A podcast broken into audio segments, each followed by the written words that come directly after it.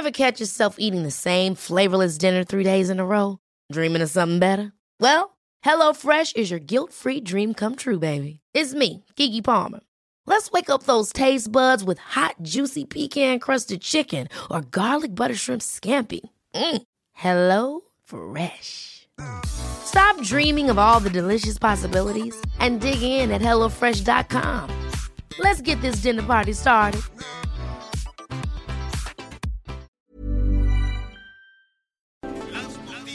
¿Qué tal? ¿Cómo le va? Buenas tardes. Estás a punto de escuchar Yo soy Javier Alatorre. las noticias con Javier Alatorre. La vamos a pasar muy bien.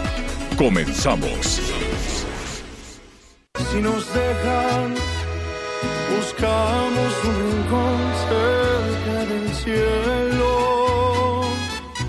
Si nos dejan, haremos con las nubes terciopelo. Y ahí, juntitos los dos, cerquita de Dios, será lo que soñamos. Válgame Dios, así o más enamorado. Dicen, Anita, Miguel, amigos, en todo el país, que hay cosas que no se pueden ocultar, ¿no? Entre otras el amor. Bueno, más bien, todo lo demás se puede ocultar, ¿no?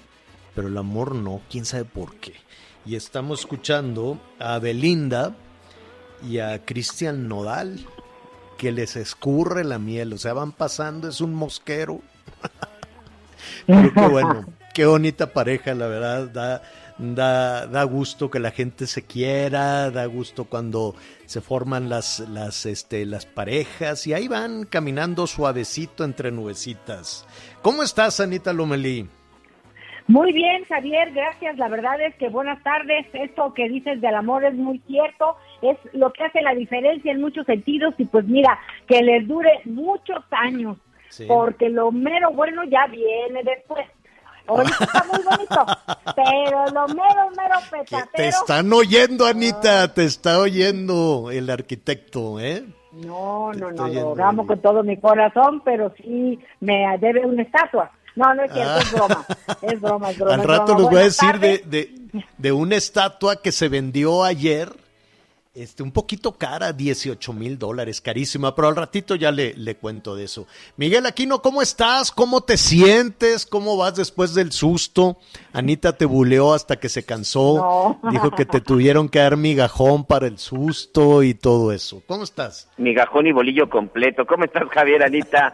Amigos, me da mucho No, gusto saludarlos. Aquí, señor, ya como nuevo. La verdad es que ayer este sí tuvimos ahí un poquito de, de consecuencias con el asunto de la vacuna, pero ya con la primera dosis de AstraZeneca, ya listísimo, listísimo para elección, listísimo para el próximo 6 de junio, para salir a votar y también, bueno, pues para darles la mejor cobertura. Pero bien, gracias a Dios, todo muy bien. Y bueno, pues empezamos bueno. bien en este viernes, Javier. Bien y Pues, de buenas, bien, bien y de de- verde, verde, verde. Bueno, es. yo creo, Miguelón, que te vamos a tener que traer de vuelta un rato, porque, a ver, atención, nos da muchísimo gusto anunciar que, pues, una de las zonas urbanas de, de- más grandes de- del país y del mundo, me atrevería a decir, la Ciudad de México, la zona conurbada con el Estado de México, ya está en verde. Qué bueno. Es una noticia muy alentadora. Quítele usted toda la sospecha, quítele usted que si justo un día antes de las elecciones y digo, todo cuenta. Yo en la política no, no, no dejo nada, no dejo nada al azar. Pero pues independientemente de eso, independientemente de, de, de una serie de decisiones que ya le estaremos hablando, que si las vacunas, que si el semáforo, que si todo el regreso a clases, en fin, este, vamos a dejarlo electoral al ratito, vamos a hablar de ese tema porque es muy importante. Pero la salud es primero, sin salud no hay nada. Entonces, ah, qué trabajo costó. Ah, qué cuesta arriba tener a la Ciudad de México este, cerrada, este, sin empleos, este, toda, toda desvencijada, sin mantenimiento. Ya, ahora sí ya no va a haber pretexto.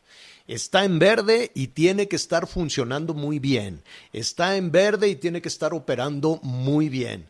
No hay de que es que como no vinieron a trabajar, es que como, ¿no?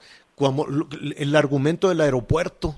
¿No? Este, lo degradaron a categoría 2 y la seguridad está por los suelos, ¿no? Y cuando les preguntaron, oigan, pero ¿por qué los degradaron a categoría 2 en seguridad aérea? Es que con lo que nos pasó, es que con la pandemia, es que como nadie vino, válgame, pero si ese es un trabajo esencial, muy. Entonces, este, pero bueno, ya, ya ese es otro tema.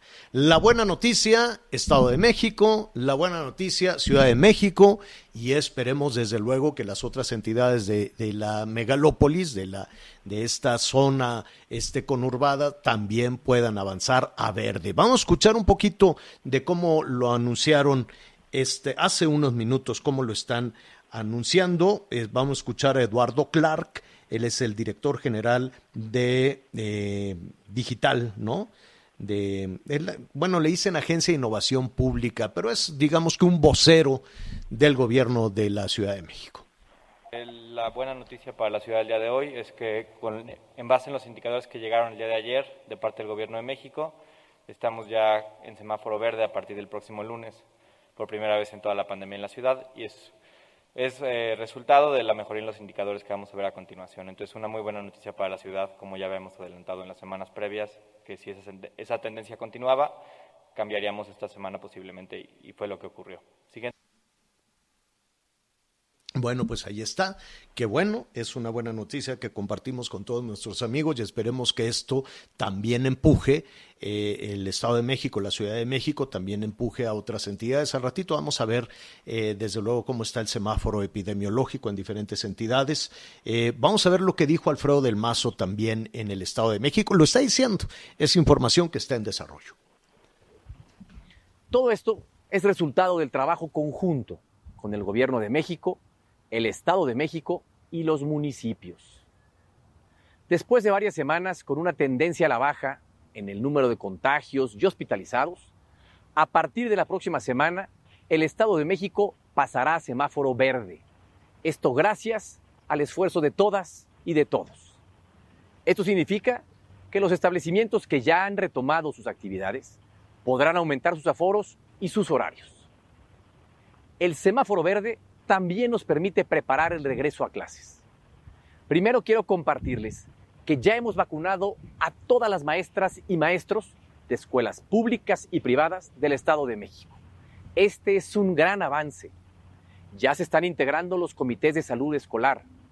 La próxima semana continuarán reuniéndose para que con el consenso de maestros, padres de familia y alumnos se pueda empezar un regreso a clases seguro a partir del lunes 14 de junio. Bueno, ahí están dos anuncios. El regreso a clases en el Estado de México una semana más, ¿eh? no este lunes. Y la verdad es que son, creo que son muy pocos las entidades. Es Ciudad de México, Aguascalientes y no me quiero equivocar cuál es la tercera. Solo tres entidades estarían planeando si los padres de familia así lo quieren y los maestros también así lo quieren, regresar a clases presenciales el próximo lunes con los salones hechos pedazos, eso sí, y en muchos lugares sin agua ni nada de eso. Pero, a ver, ya estamos en verde, cuidado, ¿eh? No, esto no significa que ya, ¿no? Este, salga como, ¿cómo se llaman los de la porra esta del Toluca, Miguelón? Los que se quitan la playera como los de la perra brava. Y yo, les, y yo, les voy a poner un ejemplo muy claro, ¿eh? Ojo. Ay, qué bárbaro. No pierdan de vista lo que pasó en Quintana Roo. Quintana Roo estuvo, nunca llegó a verde, pero estuvo por semanas en semáforo amarillo y siempre estaban, ya vamos a llegar y al salieron como la perra brava hacia la calle sin ropa, sin cubrebocas, sin nada y ahí está. Pues ya es el único estado que está en naranja. Sí, mira, sí, exacto, de los pocos estados. Incluso el día de ayer el gobernador Carlos Joaquín, bueno, de nueva cuenta nos está poniendo en semáforo naranja a partir de la próxima semana, pero insisto, eh, muchas semanas estuvimos en amarillo y aquí, bueno, pues yo yo yo lo veía. A punto el verde, eh, ya ya iban al verde pues, pues literal, señor, porque ya estaban abiertos antros, ya estaban abiertos los bares, ya estaban haciendo fiestas. Hoy el llamado incluso que hace el gobierno del estado de Quintana Roo es básicamente en los antros, en los bares, en las zonas residenciales no hagan fiestas, no hagan reuniones, no contraten barman, no contraten meseros, por favor, no estén relajando tanto la, la, prevención porque se están incrementando los casos, se están incrementando los contagios, se están incrementando incluso ya también esta semana pues algunas cuestiones de las hospitalizaciones.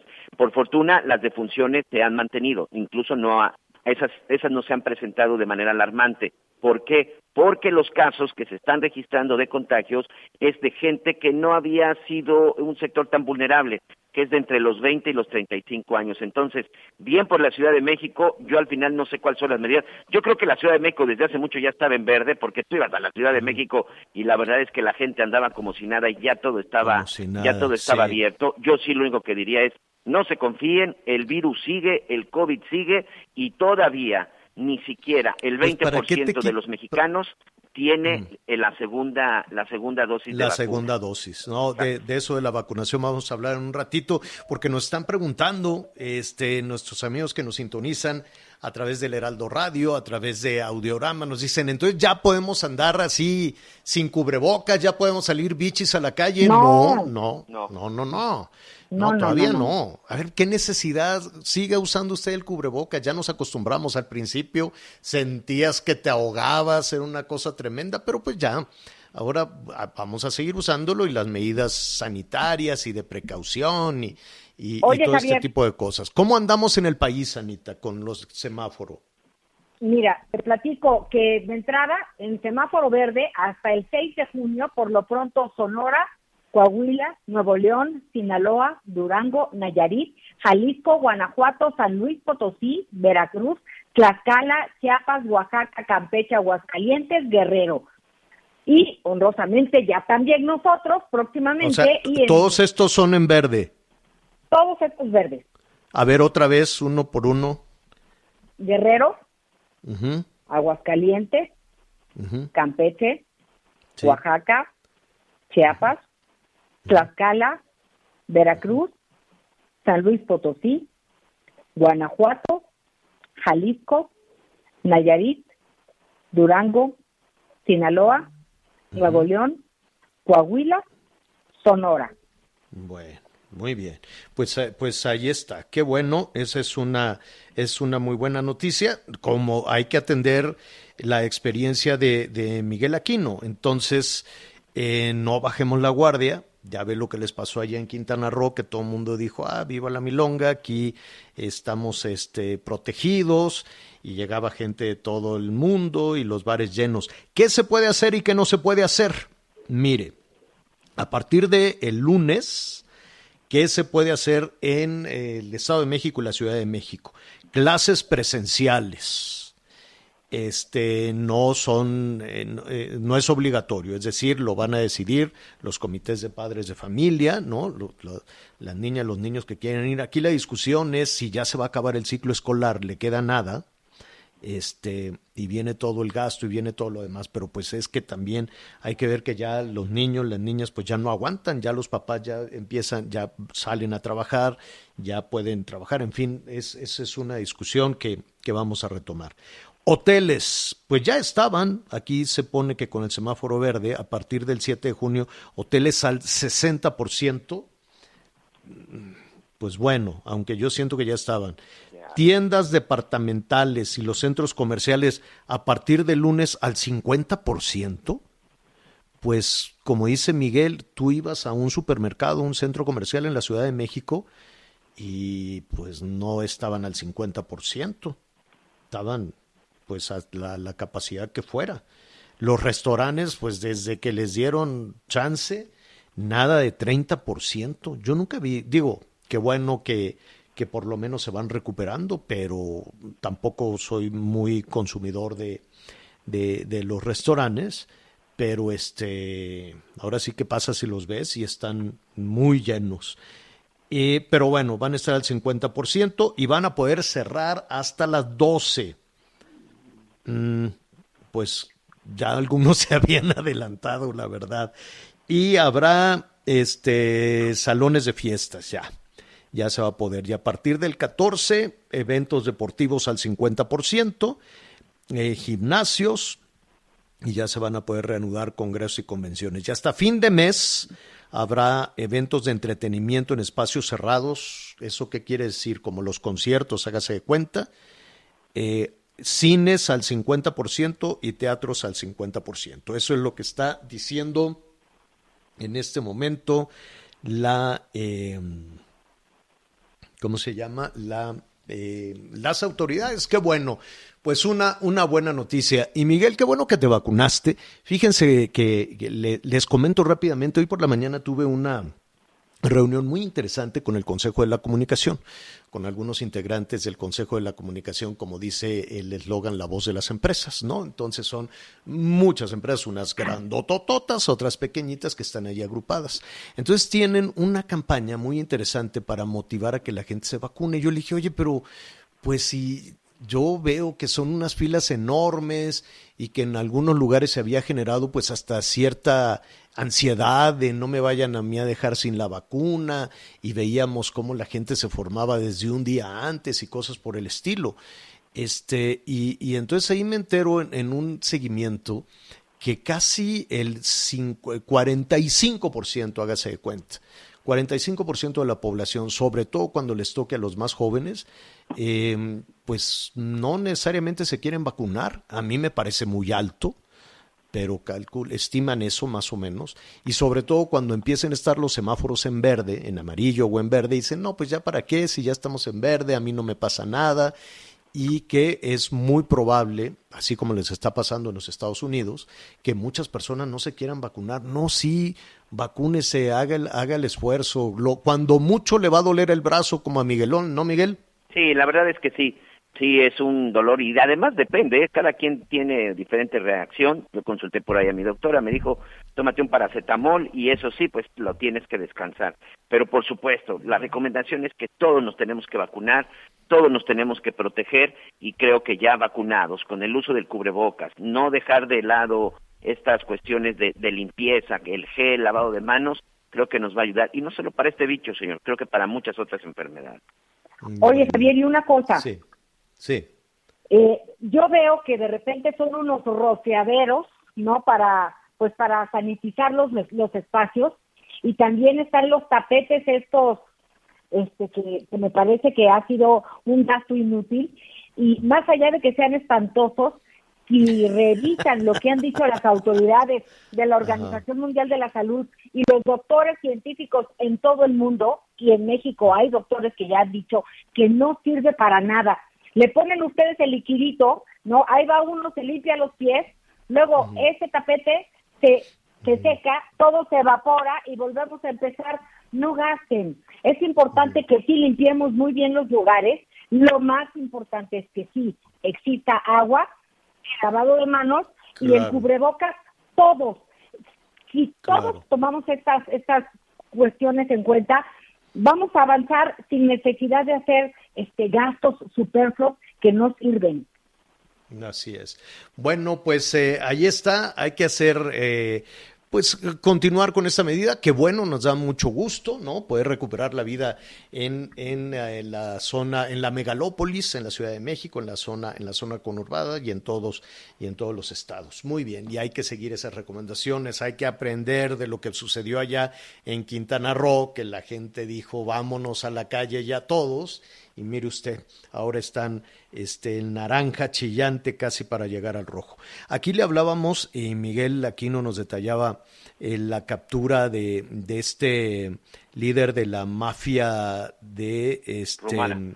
rumana, ¿no? ¿Cómo se llama este hombre? Eh, Florian Tudor, señor. Florian Tudor, que bueno, pues todavía está ahí el proceso, lo siguen investigando, hizo una serie de fraudes enormes. Lo que me llama la atención, independientemente de, de comentar esto, es que pues ya se identifican y nos empezamos a familiarizar. Ah, es que la mafia rumana, la mafia china, la mafia coreana, y dicen, ah, pues la mafia coreana es la que tiene el control de la zona rosa, de la Benito Juárez, y la otra, y la mafia este, de Sinaloa, pues tiene el control acá en otras zonas de la Ciudad de México o en otras partes del país. Y, y, y, de pronto se habla, Miguel, Anita, con, con tanta naturalidad de este tipo de cosas que, que, que la verdad no debería de, de, suceder así. Y que la mafia colombiana se dedican a asaltar este, casas. Eh, y, dices, bueno, y como que por qué vienen a establecerse y la mafia de Honduras, y la mafia de Guatemala, y la ma mafia mexicana, el tráfico de personas, de drogas. Eh, no tenía yo en el radar a la mafia nigeriana, lo que faltaba. Entonces es la mafia de Nigeria y entonces, hoy, o en, este, en esta información que está en desarrollo, esto me gusta este programa porque siempre estamos ahí con la información en desarrollo. Santiago Nieto, que es el titular de la Unidad de Inteligencia Financiera, presentó o anunció eh, la captura de la mafia nigeriana, o por lo menos algunos integrantes de la mafia nigeriana que se dedicaban al fraude financiero que debe de ser también como la mafia. ¿Quiénes hacen ese otro fraude? Los de Colombia, ¿no, Miguel? Lo del gota a gota. Y, sí, el de préstamo de gota a gota. Los colombianos y los venezolanos, señor. Venezolanos, también la mafia de Venezuela, la mafia de Colombia. La ¿Qué es eso?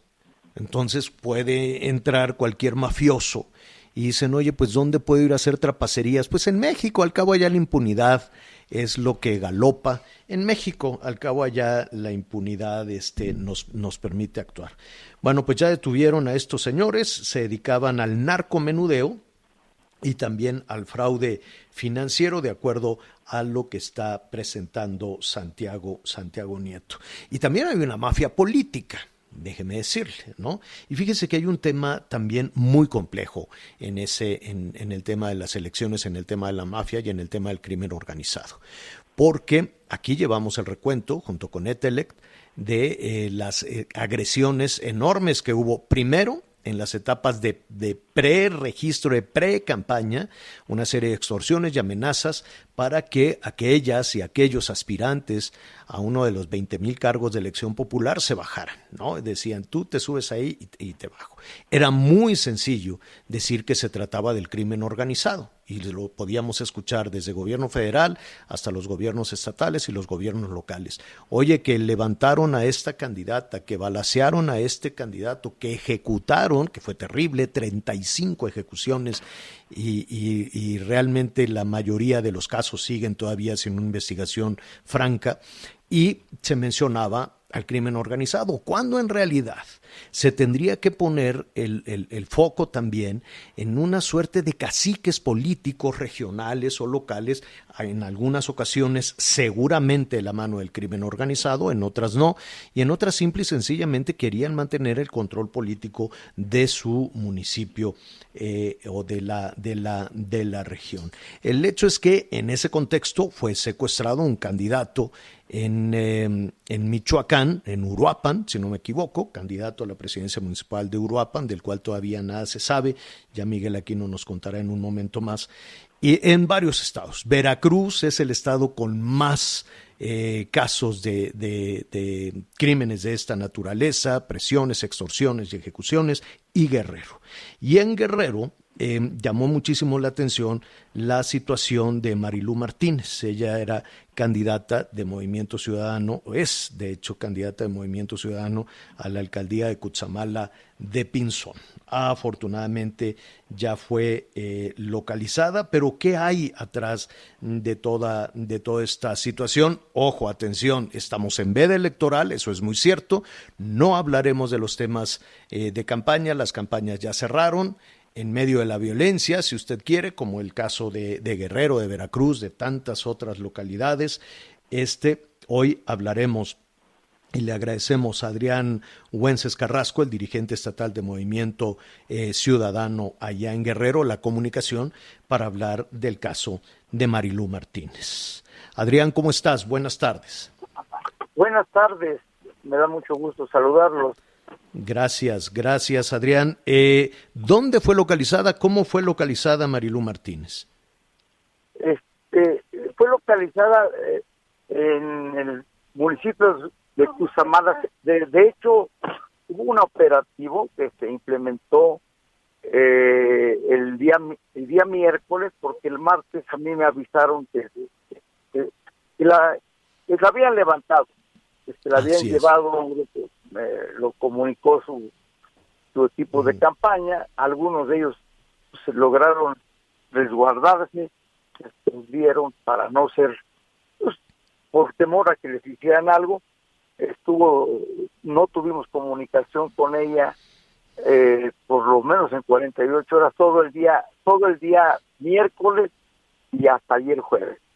Uh -huh. Yo siempre tuve comunicación con gente de su campaña, que no estaba, que se salió del municipio, pero, pero estaba muy al tanto de lo que estaba sucediendo, entonces eso nos tranquilizaba porque pues siempre nos estuvieron informando y yo así lo manifesté que estaba bien, que no había sido violentada, simplemente pues que había sucedido lo que nos ha pasado con otros candidatos. Se los llevan a veces. Pero, pero ¿para qué se la llevaron? ¿A dónde se la llevaron? ¿Ya, ya saben? Fuera, mira, hasta ahorita la versión es que se la llevaron a la parte de la sierra de, de, de ayer, de, de Quizamala. Esa es una zona, zona muy agreste que colinda con Michoacán y con el Estado de México. Ahí pues generalmente circulan solamente pues la gente del crimen organizado es la que eh, domina ese claro. territorio. Y pues como nos ha pasado con otros candidatos, tienen que tener la autorización y si no, pues no pueden competir. Esa es una realidad que estamos viviendo en Guerrero y particularmente en algunas zonas. La zona de la Tierra Caliente, la región de la Tierra Caliente y todos los municipios, ese es el único municipio, Javier, donde llevamos candidata, porque en todos los demás municipios, la verdad que la gente que tenía aspiraciones, pues no quisieron participar por el temor a estas cosas. Ya sabían uh -huh. que esto les podía suceder y, y sobre todo en el caso de, de Lulú, pues estaba punteando, traía 3, 3 a 1 en las preferencias electorales y pues, seguramente este eh, no había atrás de, del interés de la, del propio presidente municipal, que es de otro partido, quería que fuera su esposa y sabía que no la favorecían las preferencias de la gente de ese municipio, así es que pues, sabíamos ver, que, que, no Wenceslao, la a... pero para, para entender un, un, poco, para, para entender un poco, eh, levantaron a Marilú, se la llevaron a la con, sierra, con, ella, ella nos ella ya identificó quiénes son los responsables de, de, de esta situación, pues fue, fue un secuestro, fue una, una, una amenaza, ¿no? Pues mira, nosotros hablamos siempre de desaparición porque... Pues bueno, no desaparición, pero... pero desaparecida 48 horas, ella y su, su mamá, dos hijas y algunas gentes de su de su tipo de Equipo. campaña, en, en, total eran como seis o siete. Y, o sea, y, obviamente nunca se... Y se las llevaron a la sierra. Se las llevaron en, en ese momento con rumbo desconocido. Bueno, la gente que me estaba informando, que era una gente nuestra, de nuestro partido, del de, equipo de su campaña, que se logró esconder, que se fue a resguardar, pues es la, era el vínculo que nosotros tuvimos todo el tiempo. Y ya. allá se sabe muy bien pues, que en estos casos... Ahora, ¿Quién, ¿quién se la llevó o por órdenes de quién se la llevaron? ¿Del Mira, presidente municipal de Cutzamala de Pinzón? Por lo pronto, ahí la acusación, el señalamiento de la gente de ahí, porque además ya le habían dicho que, no participara, este, pues la, la, la, el señalamiento de, inclusive ya en las redes ya se ha subido, eh, inclusive se presumía ayer que el operativo que se montó, cosa que también tenemos que reconocer que el gobierno mm. del estado en cuanto yo les yo les avisé en la noche de en cuanto a mí me avisaron a los 15 minutos yo le avisé al gobernador sí. y a mi dirigencia nacional de inmediato en las redes ella claro. mi, mi, dirigencia exigió que se pues que se Pero, localizara a... Adrián, ella, ella ha declarado algo, ella ha dicho, el responsable de mi desaparición es el, el presidente municipal para allanar la candidatura de su esposa. Mira, eh, ayer cuando se cuando fue liberada, por decirlo así, cuando se presentó, fue directamente uh -huh. al Ministerio Público, a la Fiscalía que está en Coyuca de, de Catalán, que es uh -huh. parte de la ese municipio uh -huh. también es cabecera distrital de, de, la, de esa región. Sí. Ahí se presentó ella a declarar la, lo que ha declarado que fue ayer como a las 5 de la tarde, hasta ahorita, hasta ahorita no ha trascendido. Me han bueno. preguntado que si ella sigue siendo nuestra candidata. Yo he sostenido que mientras ella no no renuncie a su candidatura mientras ella no decline.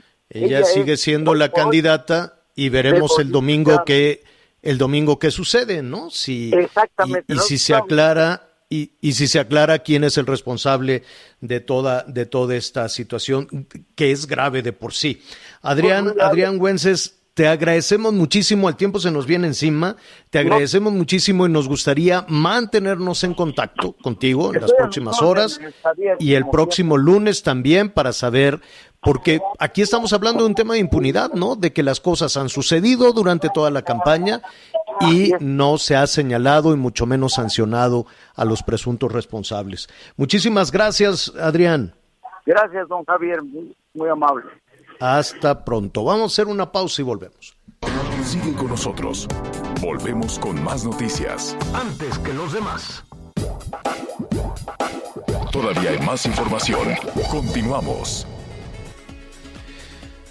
Le, le, decía yo hace un momento de las, de las mafias de diferentes partes, ¿no? Desde luego las mafias que tienen el control del crimen organizado en nuestro país, el tráfico de drogas, tráfico de personas, tremendo tráfico de personas, el hackeo, el, el robo de autos, tantos ilícitos que, que, en medio de la impunidad se realizan y, y, la percepción que tienen los criminales, los delincuentes en otras partes del país. Este, y no solo percepción, porque están viendo la impunidad y dicen, pues vámonos a operar a México.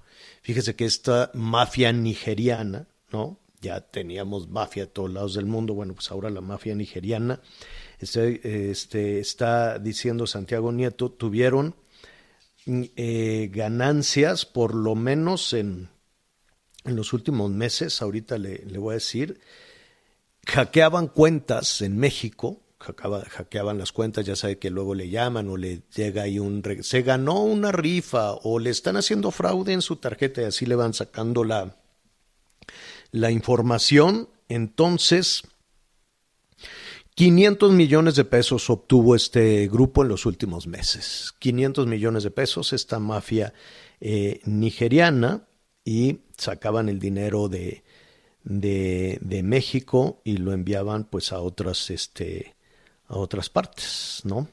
Eran enviadas a, eh, pues a diferentes partes de, del extranjero, en particular también a los Estados Unidos. En fin, qué, qué, qué situación. Ya hay regiones como Michoacán, que mire, ya fue el enviado del Papa, ya fue el gobernador, ya fue, eh, dicen, dicen que fue la Guardia, la Guardia Nacional, en fin, y eh, lo que estamos viendo es que pues pueden secuestrar a un candidato a una alcaldía, a una alcaldía además eh, importante como es Uruapan. Vamos en este momento con Jorge Manso, que es nuestro compañero allá en Michoacán, que nos dice cómo están las cosas precisamente. Eh, parecería ¿no? que pueda haber pausas por, por la pandemia, por cuestiones sanitarias, por cuestiones electorales, por campañas, pero pues parece que no es así, Jorge.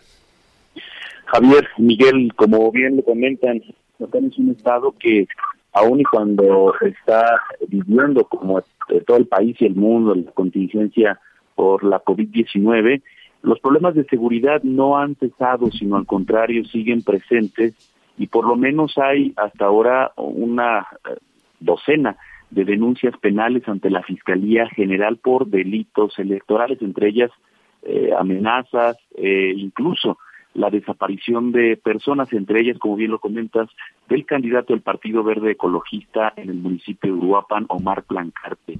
Eh, la desaparición eh, está reportada desde el 25 de mayo y hasta este momento no se tiene ningún reporte oficial del paradero del candidato de este instituto político. Este es uno solamente de los casos que ejemplifica lo que está ocurriendo en Michoacán, pero en la capital michoacana también se registró ya un ataque armado al candidato del Partido Revolucionario Institucional a la presidencia municipal, Guillermo Valencia Reyes, que es un caso eh, muy especial, eh, Javier Miguel, porque él eh, durante los últimos años se ha dedicado a el combate de la delincuencia en Morelia.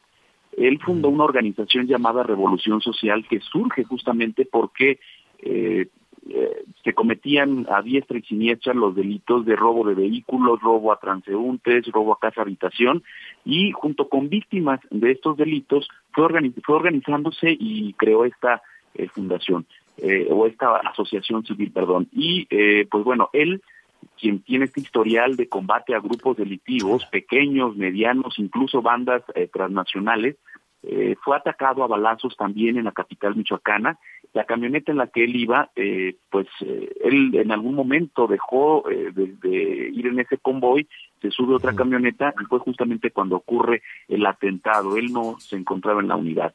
Pero también se registra el atentado hace unos días, la candidata de la coalición Morena PT en el municipio de Cuitzeo. Ella, por fortuna, solamente pues recibió eh, lesiones no graves. Sin embargo, su esposo, quien acompañaba en la comitiva, sí eh, falleció, falleció hace unos días. Y estos son los ejemplos mediáticos. Sin embargo, Aguililla, Michoacán, nos vamos a ese municipio en donde ya decías, estuvo el nuncio apostólico, el enviado del Papa que dejó el mensaje de paz, el mensaje de, de la máxima autoridad eh, católica, municipio que venera a la Virgen de Guadalupe y por tanto eh, tiene eh, una, eh, un fervor católico muy importante, vive sumido en la crisis de seguridad más importante de los últimos tiempos. En ese municipio solamente el candidato del Partido Verde Ecologista al gobierno de Michoacán pudo estar ahí, pudo hacer campaña, sin embargo, uno más pudo ir y aunque pudieran evitaron ponerse en riesgo debido a que pues es un grupo que es un municipio que está controlado por un grupo y que existe eh, la confrontación de otro más para poderlo expulsar. Así es que este es el panorama difícil lo que se asoma para el municipio de Aguililla, en donde pareciera eh, pues habrá elecciones eh, muy complejas eh, no se tiene un dato oficial de si habrá seguridad especial porque los elementos que son enviados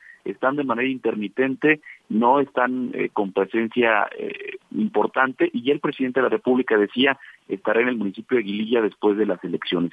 Pero no solo es Aguililla, que de verdad es un municipio donde la crisis de seguridad está a su máximo punto. También está la meseta Purépech, el municipio de Nahuatl está en este momento en uno de sus puntos más complejos en materia de seguridad. Los grupos indígenas están advirtiendo que no van a permitir que en su totalidad se instalen las casillas y esto también le mete presión a la autoridad electoral y también a las encargadas de la seguridad y de la Procuración de Justicia, sobre todo porque sí existen casillas en los municipios aledaños o en las comunidades aledañas existe el riesgo de la confrontación entre habitantes que se oponen a estas y los que sí eh, insisten en que se lleven a cabo los comicios. Y así como Nahuatl, hay otras comunidades más, por lo menos en estos últimos días, tres, tres comunidades indígenas que ya han eh, pues declarado su autonomía o han buscado que el, la Suprema Corte de Justicia declare la autonomía financiera y esto por lo tanto significa que no se sienten representados por los partidos políticos y buscan la instalación de sus gobiernos eh, comunales.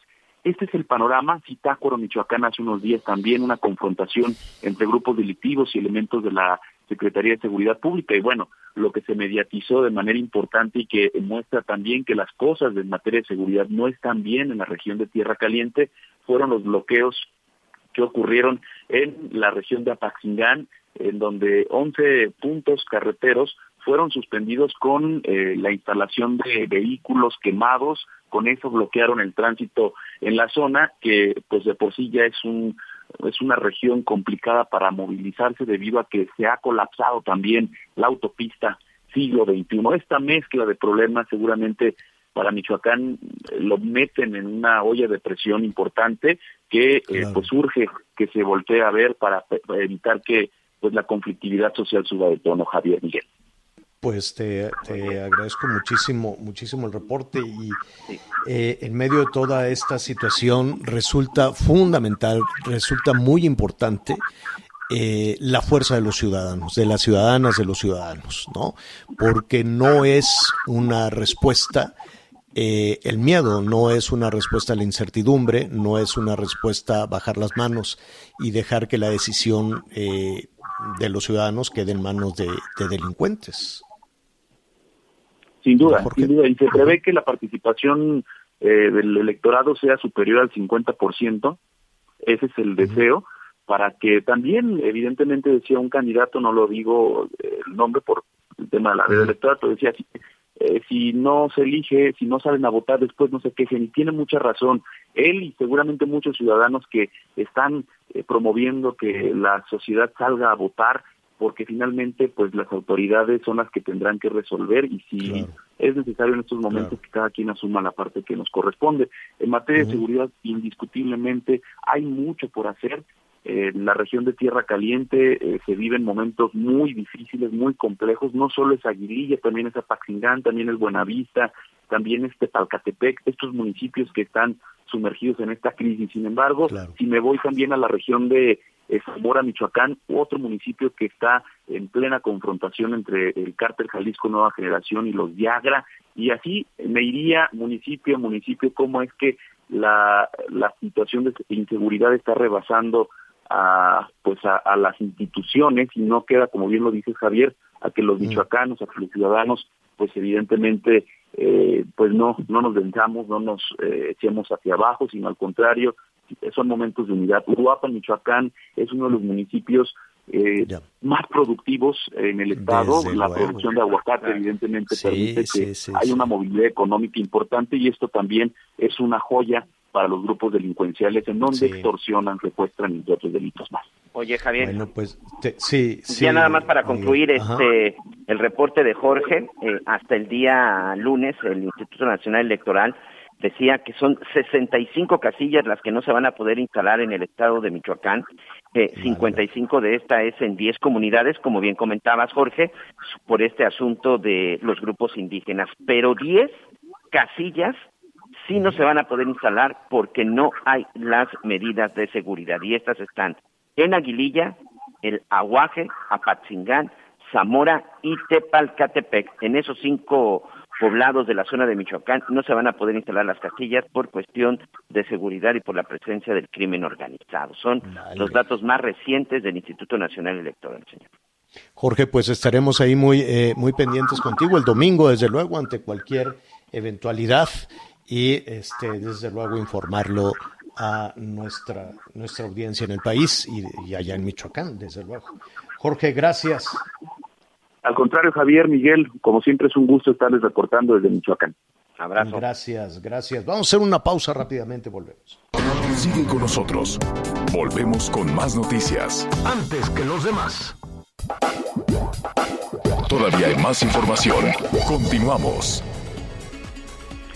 Muchas gracias. Continuamos con más información. Gracias a todos nuestros amigos. Gracias por sus mensajes y mucha atención. Ya está con nosotros Ari Chávez del Instituto Politécnico Nacional, quien nos tiene una información muy importante. Ya lo sabe, hay que estar prevenido, pero sobre todo muy, muy sano para evitar cualquier contagio. ¿Cómo estás, Aris? Buenas tardes. Qué gusto saludarte, mi querido Miguel. Pues sí, los contagios continúan y aunque hay promesa de semáforo verde, hay que seguirnos cuidando, ¿eh? Seguirnos protegiendo y es muy importante hacerlo todos los días. Afortunadamente existen tratamientos como es el caso de un desarrollo científico del Instituto Politécnico Nacional. Durante más de 10 años eh, realizamos muchísimas investigaciones y logramos un premio nacional de ciencias con esta investigación eh, de la que derivó el factor de transferencia es un tratamiento que hemos administrado con muchísimo éxito a miles de pacientes que no solo de manera preventiva lo están tomando en esta época de pandemia, sino además para corregir muchos de sus problemas, sobre todo en temas de salud. Es un tratamiento muy sencillo. Tomamos todos los días una ampolleta de manera sublingual, la dejamos un minutito ahí, la, la engullimos y ¿qué es lo que va a lograr? Va a elevar nuestro sistema inmunológico un 470%. Cuando hablamos de tal cantidad de elevación de nuestros glóbulos blancos, de nuestros leucocitos, empezamos a ver muchos muy buenos resultados en nuestra salud. De manera preventiva, todos lo podemos tomar. En esta época de pandemia, hay muchos pacientes que lo están tomando regularmente porque elevar tanto nuestras defensas nos garantiza protegernos de cualquier contagio. Estamos con virus y bacterias en contacto todo el tiempo. Entonces es muy importante y con ese. Pero si ya tenemos alguna enfermedad, yo le tengo muy buenas noticias. Hemos administrado en más de 150 enfermedades el factor de transferencia con muchísimo éxito. Muchos pacientes que pues han buscado otras alternativas y no han encontrado solución quiero decirle que tenemos pacientes que van de cáncer, diabetes, lupus, esclerosis múltiple, artritis reumatoide, fibromialgia, enfermedades de la tiroides, hablamos de VIH, las enfermedades respiratorias que en esta época les hemos dado muy buena solución, asma, bronquitis, pulmonía, influenza, entre muchas otras más. Desde la primera semana tomando el factor de transferencia, ustedes notan una mejoría importantísima, sintiéndonos mejor, con más energía, y yo creo que eso es lo que todos queremos, sentirnos muy bien y sobre todo empezar a recuperar la salud si es que tenemos alguna eh, de este tipo de enfermedades. Una mejoría desde la primera semana es una muy buena noticia. Y más noticias tenemos buenas para el auditorio es la promoción. Tienen que marcar en este momento al 55, 56, 49, 44, 44. Anoten este teléfono porque hoy es último día de esta promoción, en donde les vamos a dar 20 dosis de factor de transferencia a un precio muy especial. Y si se apuran a marcar, nosotros les vamos a regalar otras 20 dosis de factor de transferencia. Ya les llegarían 40. Y además gratis vienen dos caretas de máxima protección, dos cubrebocas N95, dos geles antibacteriales de grado clínico y hoy se va gratis para las primeras 50 personas una smartwatch que es un reloj eh, que tiene un montón de aplicaciones que conectas a tu celular para leer tus mensajes, para poner música y para que disfruten la música les vamos a regalar un par de audífonos inalámbricos que también se pueden conectar con su celular.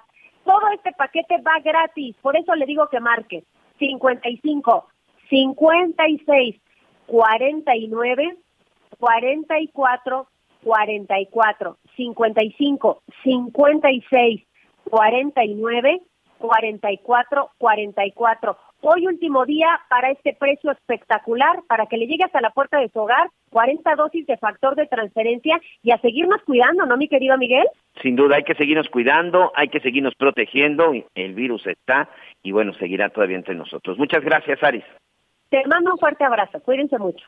Muy bien, momento de una pausa, pero regresamos con más en las noticias con Javier Alatorre. Sigue con nosotros. Volvemos con más noticias. Antes que los demás. Todavía hay más información. Continuamos. Oiga, pues eh, está, qué rápido, qué rápido se nos va la primera parte del programa. Muchísimas gracias, muchísimas gracias a quienes nos sintonizan a través de El Heraldo Radio, de Audiorama. Eh, la cobertura, le recordamos la cobertura el fin de semana de nuestros compañeros del Heraldo Radio, magnífica. Así es que no, no se la pierda. Eh, y también lo invito a una cobertura excepcional que vamos a tener el domingo en Azteca 1 Ahí voy a estar con todos mis compañeros muy temprano, tendremos ahí todas, todas las incidencias. Y vía streaming también, Miguel Aquino, Anita Lomelí, su servidor. ¿Cómo vamos a tener trabajo este fin de semana, Miguelón? Así es, señor, y ya listos con toda la información.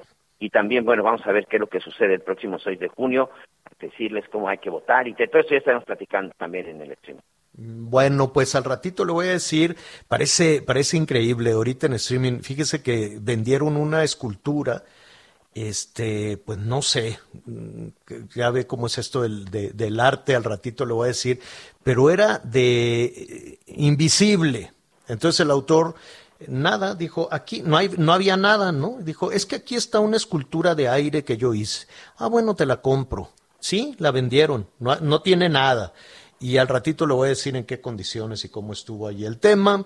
Hay este, el, presidente, ¿no? Llamó muchísimo la atención, llamando a, al cristianismo, este, y ha generado pues también muchísima polémica y muchísimos comentarios en redes. De todo esto le estaremos hablando en un momentito más. Ya estamos listos para seguir con usted, Miguel Aquino, Anita Lomelí, su servidor, a través de Javier Alatorre MX javieralatorre.com, javieralatorre.com, javieralatorre MX. Gracias, muy buenas tardes, siga con nosotros.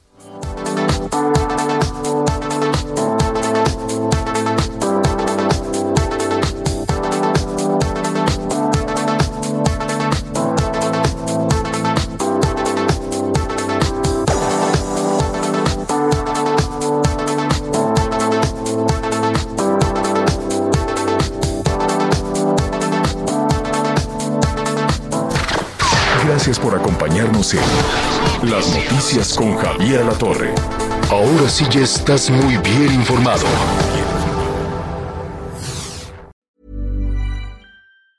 Ever catch yourself eating the same flavorless dinner three days in a row? Dreaming of something better? Well, HelloFresh is your guilt-free dream come true, baby. It's me, Kiki Palmer.